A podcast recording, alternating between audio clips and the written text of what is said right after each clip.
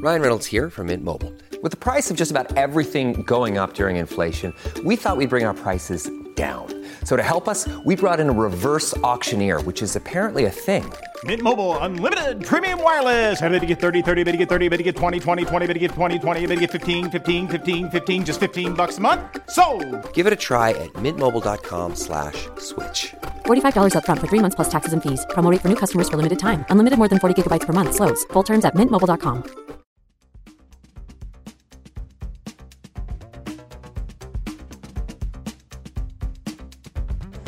La tribuna presenta las noticias más importantes del día. A continuación, le brindamos las cinco noticias más relevantes de este viernes 10 de febrero del 2023. Fiscalía de Estados Unidos pide audiencia para impugnar a abogada de Juan Orlando Hernández.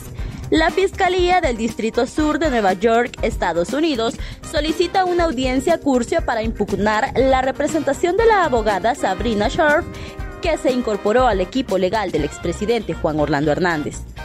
La documentación dirigida al juez Kevin Castell con fecha 10 de febrero del 2023 pretende impugnar a la abogada Sharp por supuestos conflictos de intereses en el caso. Canciller Reina confirma que presidente Castro viajará a España.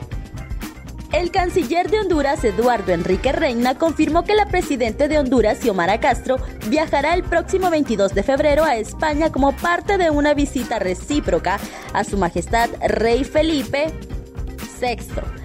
Reina detalló que la presidenta Castro sostendrá encuentros tanto con el rey como con el presidente del país europeo. La visita es de carácter oficial y ya está coordinada con el gobierno y reino español, señaló el funcionario. Detalló que se abordarán temas de cooperación bilateral entre ambas naciones. La deuda pública de Honduras cerró el 2022 en 9.540.01 millones de dólares. La deuda externa pública hondureña cerró el 2022 en 9.540.1 millones de dólares, lo que representa un aumento del 3.1% respecto al 2021, según las cifras del Banco Central. De acuerdo a la autoridad monetaria, la deuda pública aumentó en 290,3 millones de dólares frente a los 9.249.8 millones del 2021, debido a una utilización neta de 383 millones de dólares, lo que fue compensado por una variación cambiaria favorable que redujo el saldo en 92.7 millones.